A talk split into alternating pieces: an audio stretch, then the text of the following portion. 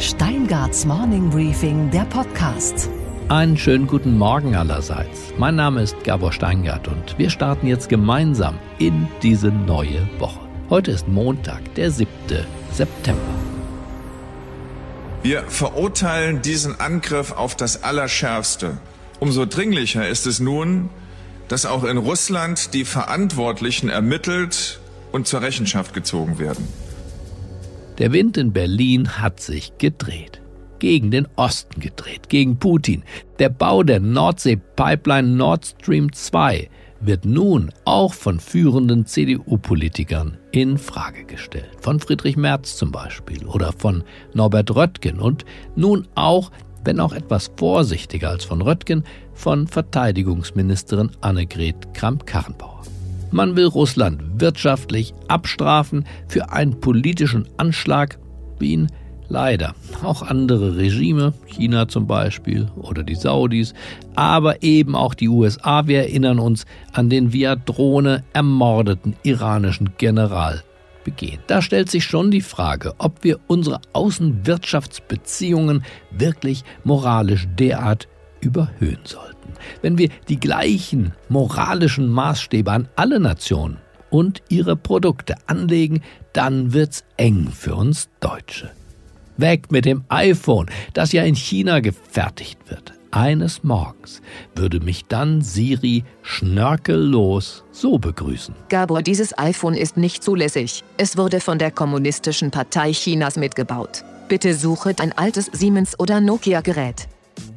Und wir könnten kein Auto mehr fahren, weil ja das Öl von den blutrünstigen Saudis dann an unseren Zapfsäulen fehlt. Wir müssten wieder hamstern wie einst in der Ölkrise 1973. Manche Privatkunden haben bis zu zehn Stück von diesen großen 20-Liter-Kanistern mit einmal gekauft, sodass ich vermute, dass unwahrscheinliche Mengen an Benzin und Dieselöl in Berliner Kellern und Häusern lagern müssen. Die Kleider aus den Kinderfabriken von Bangladesch würden uns dann vom Leibe fliegen, wie dem Kaiser einst die neuen Kleider. Aber er hat ja gar nichts an. Was? Und Amerika geht nach dem von Trump ja persönlich freigezeichneten Drohnenmord an General Soleimani aus der Islamischen Republik Iran eigentlich auch nicht mehr. Der Rechtsstaat, ich meine in diesem Fall der amerikanische, schien ja suspendiert. Macht ja nichts, dann leben wir halt ohne Levi's Jeans, ohne McDonald's und ohne die Megastars der US-Pop-Industrie. Wozu brauchen wir Elvis und Madonna, Mariah Carey und Justin Timberlake? Unser Elvis heißt dann eben wieder Heino. Schwarzbraun ist die Haselnuss, schwarzbraun bin auch ich, bin auch ich. Schwarzbraun muss mein Mädel sein, gerade so wie ich. Unsere weiteren Themen heute. Der Medizinprofessor und SPD-Abgeordnete Karl Lauterbach spricht über die zweite Corona-Welle und seine Hoffnung auf einen baldigen Impfstoff. Ja, diesbezüglich bin ich Optimist. Von daher glaube ich, dass wir am Anfang des nächsten Jahres also äh, Daten sehen werden, dass es also wirksame Impfstoffe gibt. Der Autotester Nando Sommerfeld von der Welt hat vorab den neuen EQC von Mercedes getestet. Also das erste eigenständige Elektroauto aus Stuttgart. Naja, sein Urteil fällt hart aus. Es ist eben tatsächlich nicht viel mehr als ein altes Auto mit einem Elektromotor. Unsere Börsenreporterin Anne Schwed aus New York schaut auf die Wall Street Highlights der kommenden Woche. Und wir wundern uns über die steuerliche Doppelmoral des Olaf Scholz. Und wir hören rein in das längste Orgelstück der Welt.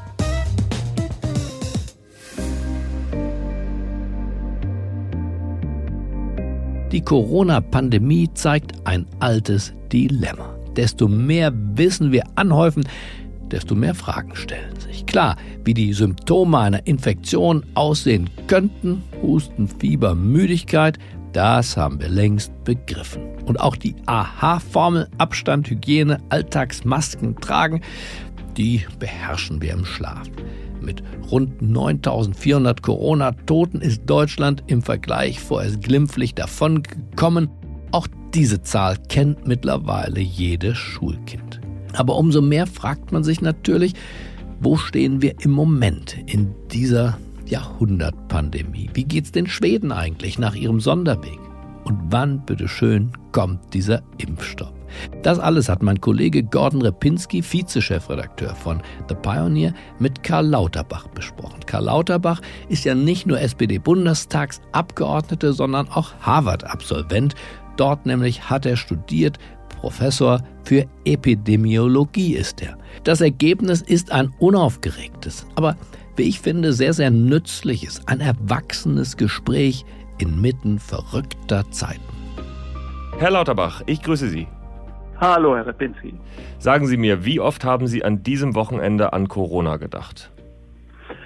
Oh, leider unzählige Male, muss ich sagen. Also ich werde sehr oft darauf angesprochen natürlich. Ich war hier in Köln unterwegs, das war ein Wahlkampf im Wahlkreis und also dann habe ich natürlich auch also die Studienlage verfolgt und Corona hat auch an diesem Wochenende wieder eine sehr starke Rolle gespielt, um ehrlich zu sein. Wie schlimm ist Ihrer Einschätzung nach eigentlich die aktuelle Lage? Die Infektionen gehen ja wieder leicht zurück. Ist die zweite Welle schon vorbei? Nein, die zweite Welle ist nicht vorbei.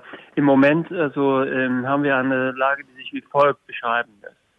Wir wissen, dass das Virus also im Sommer sich also äh, ausgebreitet hat bei jüngeren Menschen. Und wir wissen, dass die eigentliche Herausforderung jetzt im Herbst kommt, weil äh, Corona ist 20 mal so ansteckend in den Innenräumen. Das, die Aerosolkonzentration ist also problematisch. Somit alles, was an Herausforderungen zu erwarten ist, ist noch vor uns. Im Wesentlichen ist es nicht falsch, also jetzt so etwas Ähnliches zu sagen, wie Söder mal gesagt hat, dafür, dass wir jetzt also so ideale Bedingungen haben. Die Voraussetzungen sind ja jetzt wirklich ideal, optimal, also besser kann es nicht sein. Das Wetter ist noch gut, wir sind draußen, es infizieren sich im Wesentlichen Jüngere. Dafür haben wir eigentlich schon jetzt zu viele Fälle. Finden Sie eigentlich, dass man bei Fußballspielen jetzt wieder Fans zulassen kann? Nein, ich finde das falsch und zwar deshalb, das setzt zum einen das falsche Signal. Als wenn jetzt sagen wir mal die Situation von jetzt an sich noch weiter verbessern wird. Das wird sie ja nicht tun, sondern die Situation wird sich verschlechtern. Somit würden wir etwas Neues erlauben, was bisher verboten ist, obwohl die Lage sich in den nächsten Wochen verschlechtern wird. Und zum Zweiten ist es auch so, das eigentliche Spiel, also wenn man jetzt quasi die Zuschauer in das Stadion beamen könnte, und die sind dann da mit Abstand nebeneinander sofort, dann wäre das ganz ungefährlich. Aber das Problem ist ja, die Leute müssen also in das Stadion gebracht werden und sie müssen von dort wegkommen und sie feiern drumherum. Somit also die eigentliche Situation im Stadion selbst, das ist nicht die eigentliche Gefahr, sondern sozusagen die Rüstzeiten äh, hin und die Abrüstzeiten danach und das Feiern drumherum. Erklären Sie mir mal eine Sache, die ich nicht verstehe. Wir haben aktuell ungefähr drei bis viermal so viele aktive Fälle in Deutschland wie am niedrigen Punkt vor zwei Monaten mhm. ungefähr. Andererseits hat sich die Zahl der Intensivpatienten nicht verändert. Liegt das nur daran, dass sich jetzt mehr jüngere Menschen infizieren? Genau, das kann man so sagen. Wenn Sie jetzt das Risiko als vergleichen eines über 70-Jährigen, auch wenn der einigermaßen rüstig ist, also wenn der noch Badminton spielt oder meinetwegen auf dem Squashcourt um mehr und man würde das Risiko vergleichen mit einem Studenten, meinetwegen also seinem etwas später gekommenen Sohn oder was auch immer. Dann ist das Risiko für den rüstigen 70-jährigen Badmintonspieler mehrere hundertmal so groß, dass er verstirbt äh, wie das des Studenten. Also tatsächlich ist Corona eine sehr ungerechte Krankheit, weil das alleinige Alter einen so anfällig macht. Und wenn Sie jetzt einmal sich anschauen, wie sich das Virus entwickelt hat, kann man auch sagen, dass es Mutationen gegeben hat, dass es eventuell auch harmloser geworden ist über die Monate? Und zweite Frage, kann man sagen, dass die Behandlung besser geworden ist? Genau, also wir wissen, dass es nicht harmloser geworden ist. Es gab im europäischen und auch im amerikanischen Raum keine Mutationen, die also die Sterblichkeit und auch die also über die Sterblichkeit hinausgehenden gesundheitlichen Schäden in nennenswerter Weise beeinflusst hätten. Es gibt keine Hinweise darauf, dass Corona auch nur ein Prozent seiner Gefährlichkeit verloren hat durch Mutationen. Was die Behandlung angeht, also der wirkliche mal, Durchbruch, also fehlt da noch. Wir wissen, dass Dexamethason also äh, bei den äh, schweren Fällen hilft, also bei den intensivpflichtigen Fällen. Aber da wachsen die Bäume auch nicht in den Himmel. Da muss man eine Senkung der Sterblichkeit von vielleicht 20 Prozent also kalkulieren. Da muss man sich das wie folgt vorstellen. Jetzt sterben ungefähr, also in Deutschland von denjenigen, die also beatmet werden müssen, sterben vielleicht 25 30 Prozent, dann würde das runtergehen von 30 auf 25 oder von 25 also auf 20 Prozent. Aber es ist immerhin sehr nennenswert und man darf nicht vergessen, also die Corona-Beatmung dauert in der Regel lange. Das ist eine lange Beatmungszeit, die dort typischerweise notwendig ist. Ich warne jeden, also das naiv zu sehen, ohne Dramatisierung. Also wenn man beatmet werden muss bei Corona, ist das immer eine schlechte Nachricht, auch für denjenigen, der die Beatmung übersteht weil es eine sehr, sehr, sehr schwere Prozedur, die da über einen geht, an die man sich noch Jahre später erinnert. Gucken wir uns nochmal einen Fall an, äh, Schweden nämlich. Das Land äh, im Norden Europas macht es anders. Wie blicken Sie auf Schweden? Schweden hat aus meiner Sicht versagt, dahingehend, dass es Schweden nicht gelungen ist, die ältere Bevölkerung in den Pflegeeinrichtungen entsprechend zu schützen. Die Idee vom schwedischen Ansatz war ja die, dass man quasi die besonders Gefährdeten besonders schützt und dass man mehr zulässt bei den Jüngeren, weil man gedacht hat, man könnte die Gruppen voneinander isolieren. Und das ist einfach schlicht nicht gelungen. Epidemiologen haben das von vornherein für unmöglich erachtet. Ich hatte mich auch sehr früh festgelegt, es ist noch nie gelungen, eine so ansteckende Viruserkrankung sozusagen zwischen den Generationen zu trennen. Das ist auf jeden Fall in Schweden nicht also geklappt. Es gibt eigentlich gar nichts, was für den schwedischen Weg spräche. Die Wirtschaft ist so schlecht weggekommen, also wie unsere, eher schlechter. Ich glaube, ich kenne keinen ernstzunehmenden Wissenschaftler, der nachträglich sagt, oh Mann, hätten wir es doch wie die Schweden gemacht. Na gut, es gibt ja in Schweden schon Wissenschaftler, die sagen, vielleicht ist die Wahrscheinlichkeit auf eine zweite Welle im Winter jetzt geringer. Im Moment sind die Zahlen sehr gut in Schweden. Ich glaube, in Wahrheit weiß man es erst nach diesem Winter, oder? Es ist abwegig zu glauben, dass weil in Schweden jetzt mehr Leute bis hierhin gestorben sind, dass in Schweden die zweite Welle, wenn es eine gibt, leichter ausfahren würde. Also eine Herdenimmunität ist nicht im Ansatz aufgebaut worden. Das sind zusätzlich Leute gestorben, die man hätte retten können. Mhm, okay. Glauben Sie eigentlich an einen baldigen Impfstoff? Ja, diesbezüglich bin ich Optimist. Also was mich zuversichtlich stimmt, ist, dass man eine gute Impfantwort bekommt mit sehr, sehr unterschiedlichen also Arten der Impfstoffe. Von daher glaube ich, dass wir am Anfang des nächsten Jahres also äh, Daten sehen werden aus den Phase 3 Studien, also mit großen Patientenzahlen, dass es also wirksame Impfstoffe gibt und damit werden wir im nächsten Jahr eine ganz andere Lage bekommen. Wir werden Impfstoffe bekommen, nicht für jeden am Anfang, aber für sagen wir, 10, 20 Prozent der Bevölkerung im Laufe der ankommenden Monate. Und was auch sehr entscheidend ist, wir werden Antigen-Tests bekommen, womit wir also regelhaft, preiswert, sehr schnell zu Hause testen können. Herr Lauterbach, herzlichen Dank. Ich wünsche Ihnen einen Corona-freien Herbst wünsche ich Ihnen auch. Vielen Dank für die Gelegenheit, Herr Repinski. Das hört man gern hierzulande. Elon Musk, der große Tesla-Schöpfer, findet Deutschland offenbar super. Deutschland rocks. yeah. Aber der Visionär aus Palo Alto, der gerade eine Gigafabrik vor den Toren Berlins hochziehen lässt, erfreut sich nicht nur über Deutschland. Klammheimlich dürfte es ihm auch gefallen, dass unsere großen Automobilkonzerne bei der Elektromobilität nicht so richtig vorankommen.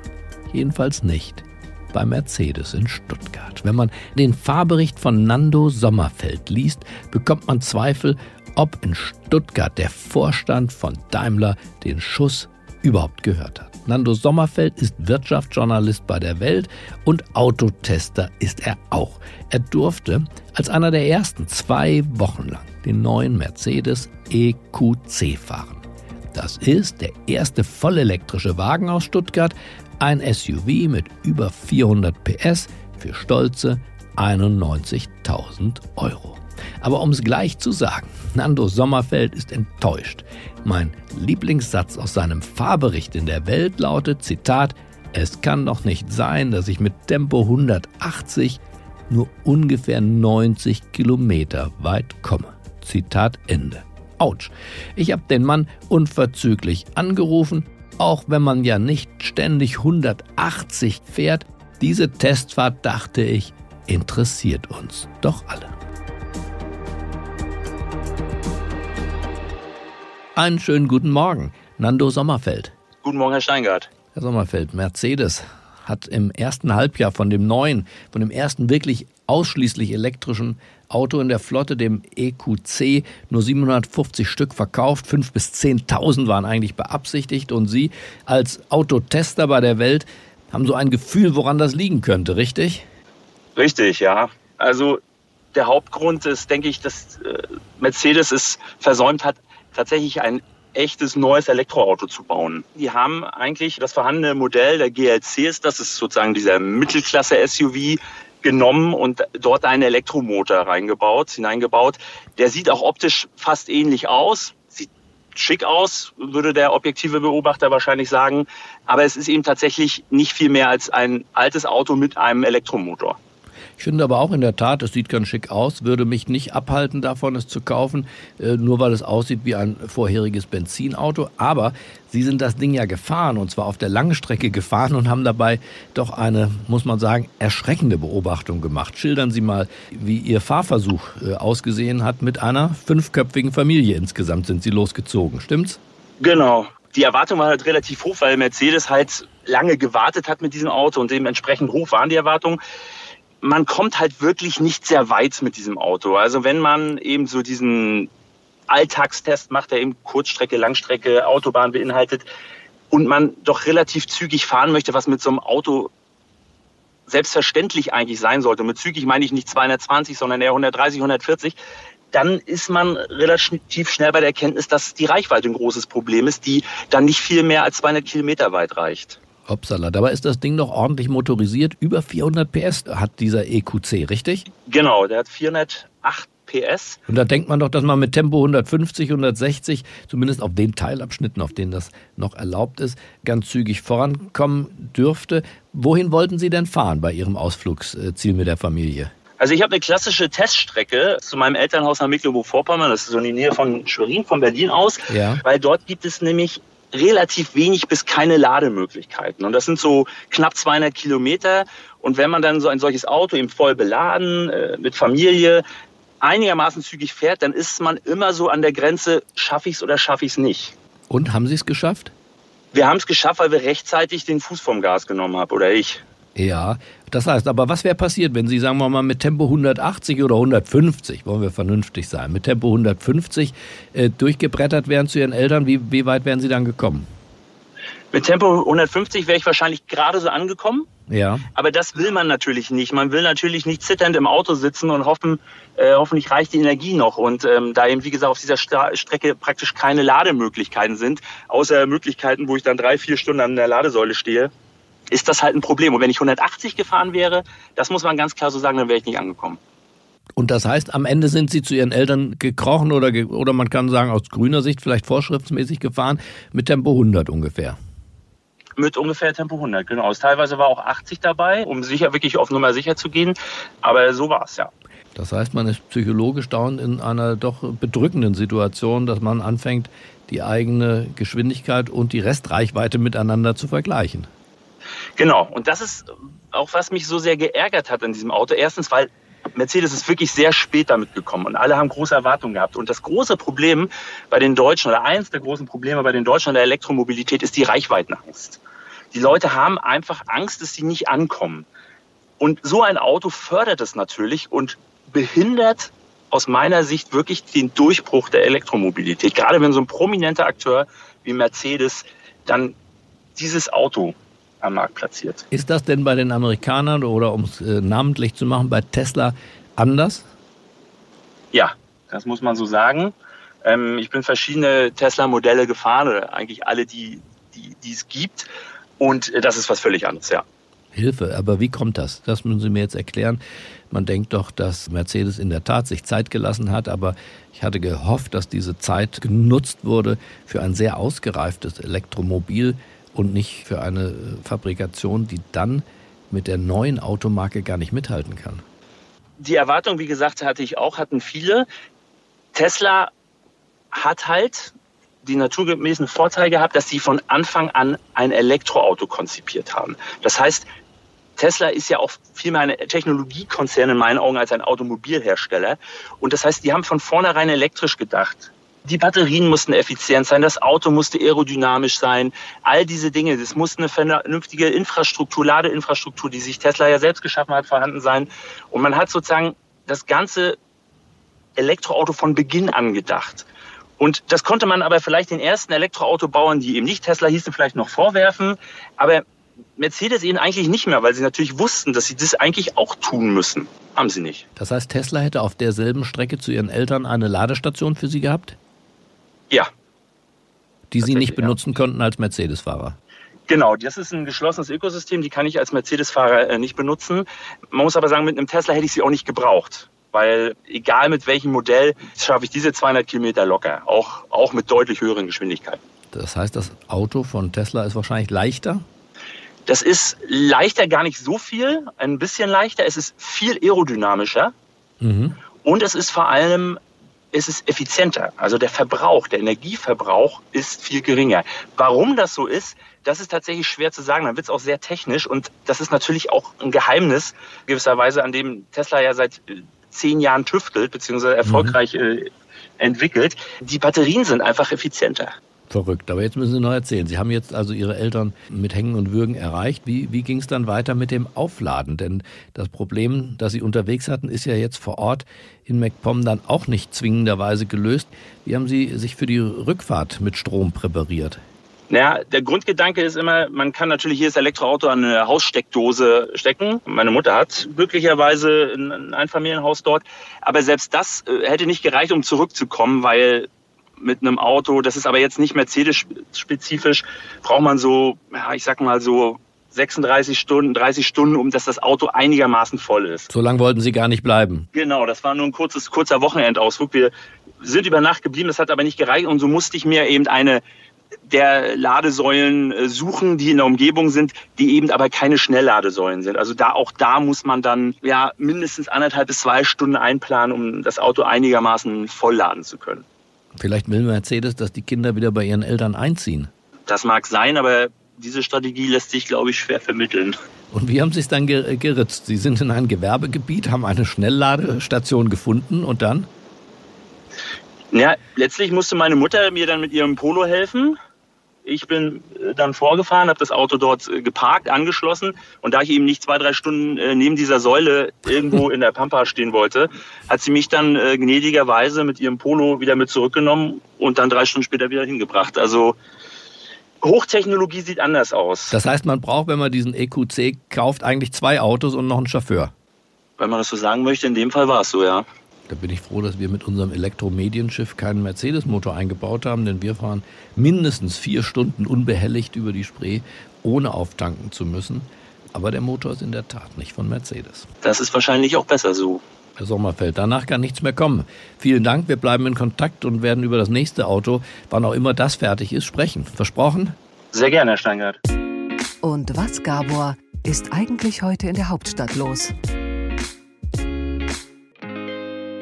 Naja, also ich habe gehört, dass Fußballspiele, ich rede von Bundesliga, bald wieder vor Publikum möglich sein sollten. Ein entsprechendes Papier liegt sogar auf dem Tisch der Bundeskanzlerin. Und bei mir ist jetzt Gordon Repinski, der stellvertretende Chefredakteur von The Pioneer. Und Gordon, du weißt mehr. Ja, grüß dich, Gabor. Ja, ganz genau. Die Deutsche Fußballliga und der Deutsche Fußballbund, die haben sich darüber Gedanken gemacht, wie das aussehen könnte und haben ein Konzept vorgelegt und tatsächlich scheint dieses Konzept gute Chancen zu haben.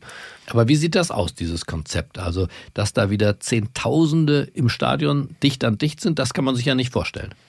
Dicht an dicht vielleicht nicht, Zehntausende vielleicht schon. Es hängt tatsächlich davon ab, ob die Infektionszahlen in den einzelnen Regionen besonders hoch sind.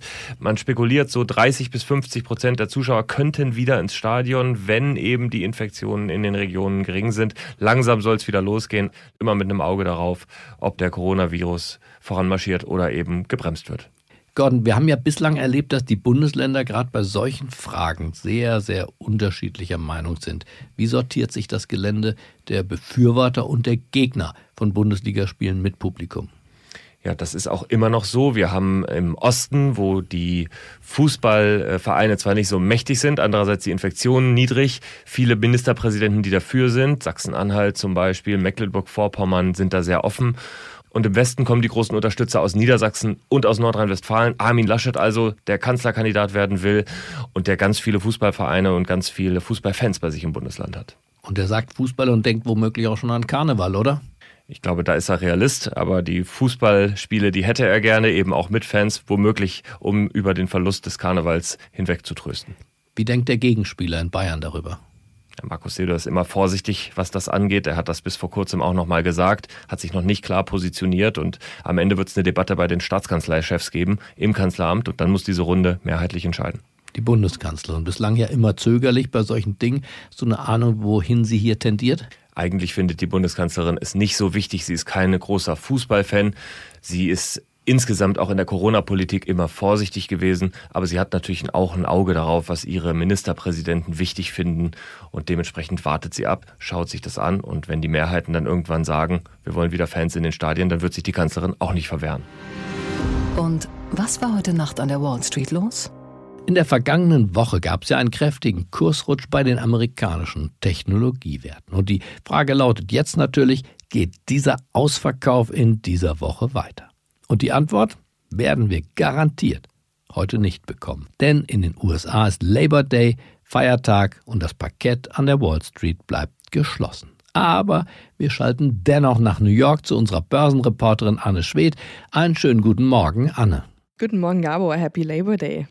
Anne, gibt es vielleicht trotz geschlossener Börse Indikatoren, die du uns nennen könntest, ob es nun weiter abwärts oder ab morgen doch wieder aufwärts gehen könnte. Ja, das ist ja echt die große Frage. Der Ausverkauf der Tech-Aktien kam ja etwas überraschend letzte Woche, zumal die Woche ja mit den Aktiensplits von Tesla und Apple ja eigentlich ganz gut angefangen hatte.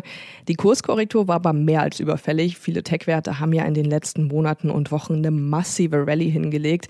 Und die ist auch nur zum Teil mit dem Erfolg der Unternehmen in der Corona-Krise zu rechtfertigen. Tatsächlich sind die Aktien der Tech-Unternehmen sehr überteuert und spiegeln auch schon längst nicht mehr den Warenwert der Firmen wider. Bestes Beispiel Tesla. Die Aktie hatte letzte Woche zwischen zwischenzeitlich ein Viertel an Wert verloren, hatte sich allerdings davor seit dem Tief im März versiebenfacht. Ist also gut möglich, dass sich die Preiskorrektur in der neuen Börsenwoche noch fortsetzt. Gleichzeitig sprechen aber auch viele Analysten hier davon, dass die Kursrückgänger einfach nur Gewinnmitnahmen waren. Das heißt, Schnäppchenjäger könnten jetzt die Möglichkeit nutzen, sich mit ihren Lieblingsaktien einzudecken. Die großen Tech-Unternehmen sind ja nach wie vor vor allem bei Kleinanlegern sehr beliebt. Vor allem jetzt auch in Zeiten von niedrigen Zinsen greifen ja generell viele zu Aktien als Geldanlage. Außerdem blicken die Anleger diese Woche auf die neuesten Entwicklungen in Sachen Corona-Impfstoff, die Diskussion um weiteres Hilfspaket und auch neue Arbeitsmarktdaten. Das sind alles Dinge, die sich positiv auf die Märkte auswirken könnten. Und was, Gabor, geht eigentlich gar nicht?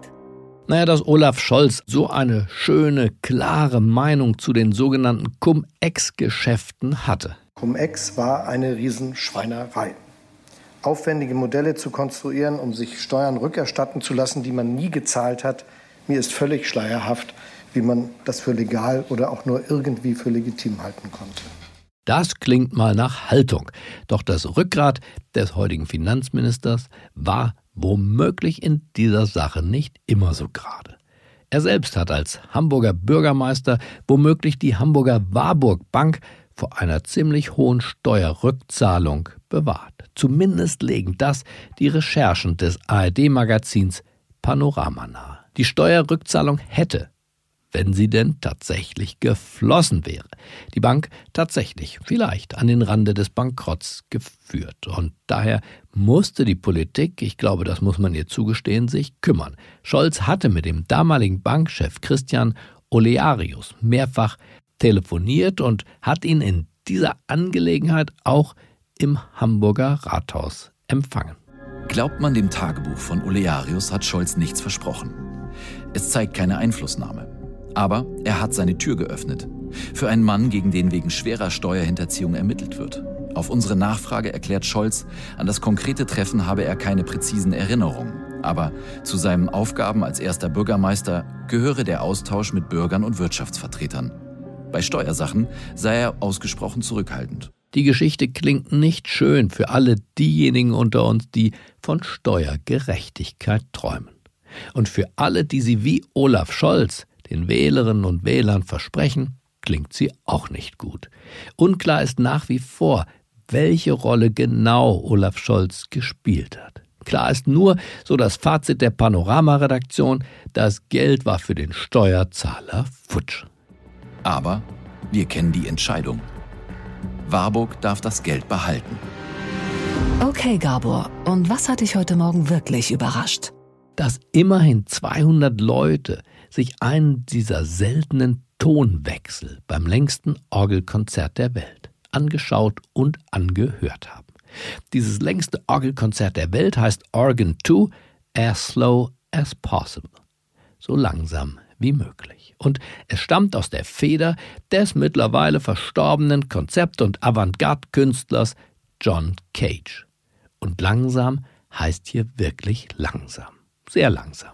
Das Orgelstück ist in voller Länge auf 639 Jahre angelegt. 639 Jahre. Und wird seit 19 Jahren in Halberstadt in der Buchadi-Kirche aufgeführt und es klingt dann meistens ziemlich unspektakulär so. Meist heißt in diesem Fall sieben Jahre. Sieben Jahre der eine Ton. Aber jetzt am Wochenende, da ist was wirklich Spektakuläres passiert. Es gab einen Klangwechsel. Die sind bei dem Stück so selten wie ein weißer Rabe und daher war die Aufmerksamkeit groß. 200 Orgelfans fanden sich ein. Nicht nur die Provinzmedien waren vor Ort, sondern auch BBC und New York Times. Das war's. Und Sie waren dabei. Dankeschön. Bis zum nächsten Klangwechsel dauert es nun immerhin zwei Jahre. Im Jahr 2640 dann folgt der Schlussakkord. Da freuen wir uns aber schon drauf. In Zeiten der Hetze und der vorsätzlichen Überforderung jedes Einzelnen von uns ist das vielleicht die eigentliche Botschaft des Komponisten. Es lebe die Langsamkeit.